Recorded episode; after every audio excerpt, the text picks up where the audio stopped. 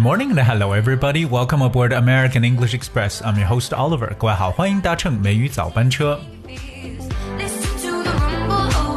这段时间不知道大家是不是在家里都憋坏了，所以呢，美语早班车近期呢跟大家每次呢来去推出的音乐呢，都有一点这种跳跃感。也希望我们的听友呢在家里呢也能适当的做一些运动，同时呢能够学习一些有用的英文。我们刚正如我所说的，这个一说到玩呢，我想到一个词就是 play，p l a y，对吧？我相信很多人第一直觉对这个词来讲，也就是玩的意思，like play games，play sports。或许呢，play 也可以表示播放的意思，因为我相信很多人可能会想，哎，play 会不会还有播放？像 play music。那么今天美语早班车，Oliver 跟大家一起来深入的挖掘一下。会这个单词常用的一些习语，可能很多真的是你不知道的。所以呢，来收听美语早班车的时候呢，请各位仔细的来去记笔记。我们今天最后给大家奉上的音乐呢，超级有动感。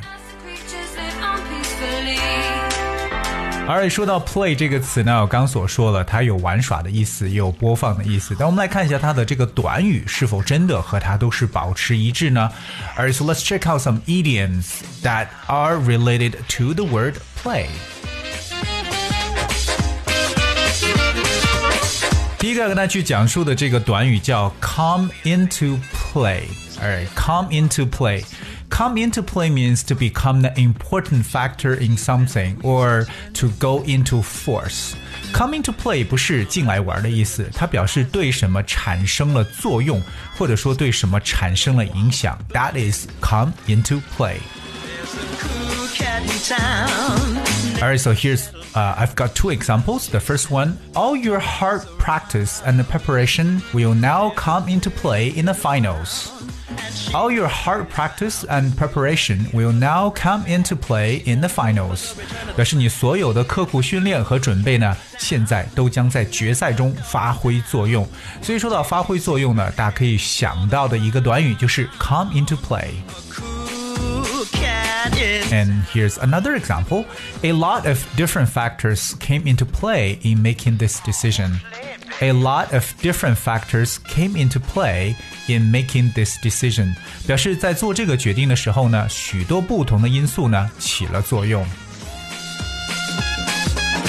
所以大家听到了这个 come into play 这个短语呢，表示为对什么起作用，或者说对什么产生影响。 而第二个短语呢，就比较的更加简单了，我觉得可以非常的直面的来猜出来，叫 play dirty，play。dirty，我们知道 dirty，d i r t y，dirty 表示为脏的意思。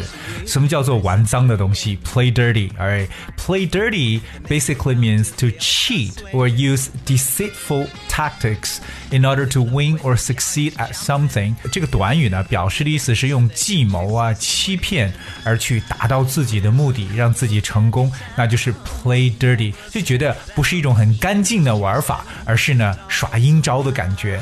所以 说呢，play dirty 可以表示耍手段。就如果你要是身边说有这样一个朋友的，真的是很会耍手段，很有伎俩，对不对？那你就可以讲，He really plays dirty. He really plays dirty. 就感觉呢，这个玩法不大干净，play dirty，是不是觉得非常形象来去描述这么一种感觉呢？而我们除了说这个 come into play 和这个 play dirty 之外呢，其实还有嗯一些想跟大家来去了解的和 play 相关的短语。接下来跟大家去分享这个叫 play something by ear。Play something by ear，什么叫通过耳朵来去 play 呢？首先来跟大家确认一下，这里边这个 play 不是玩耍的意思，而是演奏。我们知道 play music 有表示有演奏音乐或播放音乐的意思。So play something by ear means to play a piece of music without ref uh referring uh the music uh on the on the recording or on the sheet. In this usage, a noun or pronoun can be used between play and by ear. 啊，这就是我们所说的，就是可能呢，你不需要来去看这个音乐的乐谱，通过耳朵来听一遍呢，就能够把它完整的还原出来。这就是我们所说的即兴表演的能力。 所以，if you can play something by ear，那就真的是很有这种音乐才华、音乐天赋的。Now here's one example right here. Wow, George is such a talented piano player. The way he can play pieces by ear after hearing them just once is so impressive。对，表示 George 真是一个天才钢琴手，因为他只听过一次曲子就能凭耳朵来弹奏，真的是让人印象深刻。把这个例句跟大家再来去朗读一遍。 Wow, George is such a talented piano player. The way he can play pieces by ear after hearing them just once is so impressive. 所以我们其实提到 play something by ear 本身呢，表示为即兴演奏这么一种感觉。可是这个短语同样呢，也衍生出来了我们现在大家共同认可的一层意思：play something by ear 表示为到时候再说。所以当一个事情呢还无法去决定到底现在该怎么样的时候的话，我们就让时间等待吧，到时候再说。所以我们通常听到别人说 "Let's play by ear." Let's play it by ear，到时候再说吧。Alright，好，那么我们来今天跟大家来看到的下一个和 play 相关的短语叫 play to the gallery。我相信这个短语可能对很多人来说会不会有点难呢？Play to the gallery 什么意思？可是 gallery G A L L E R Y gallery 表示为画廊的意思。什么叫做对画廊来去 play 呢？Well, let's check out this phrase. Play to the gallery. Play to the gallery means to act, behave, or perform in such a way as to receive as much approval from the audience or spectators as one can get。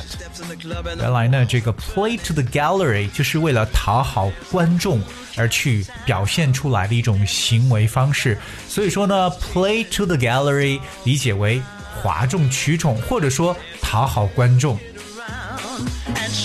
可能有些人呢，在舞台上表演的一些啊这个节目的时候呢，不一定说是为了节目本身，而是为了取悦观众而做出的一些行为举止。这个时候，大家就可以讲 play to the gallery。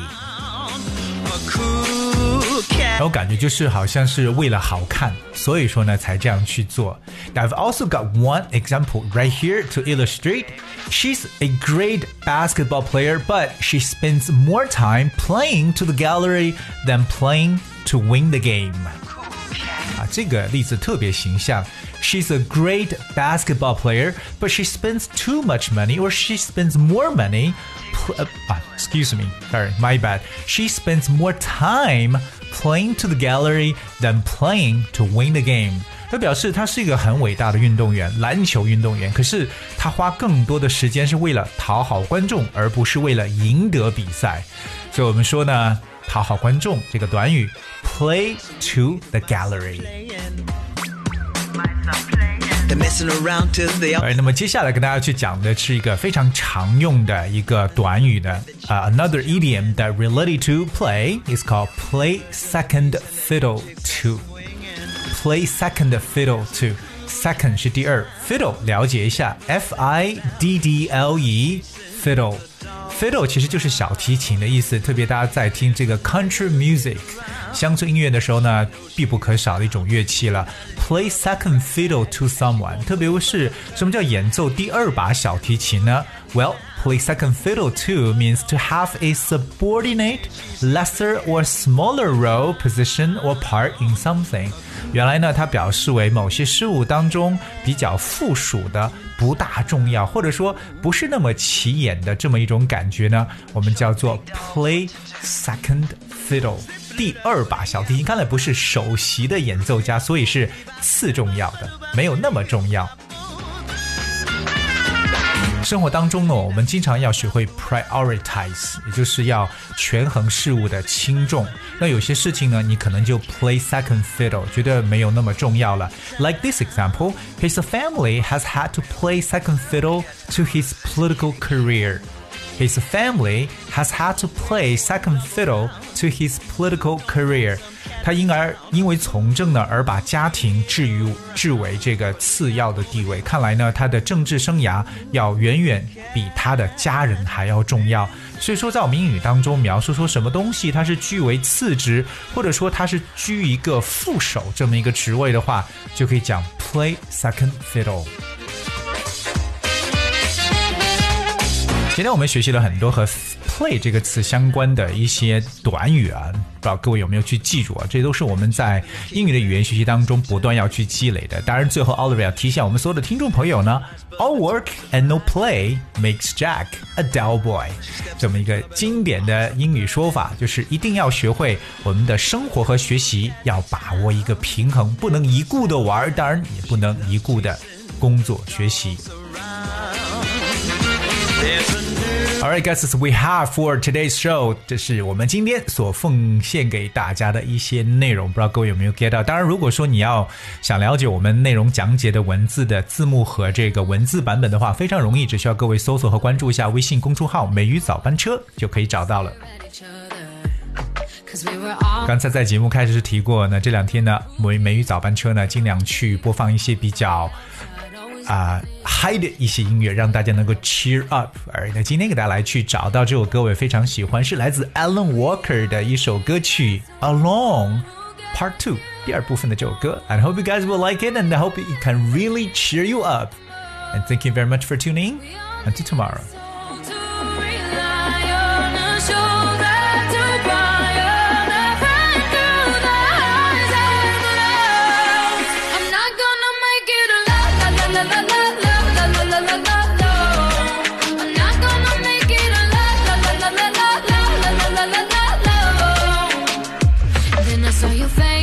Forgiving eyes. Looking back at me from the other side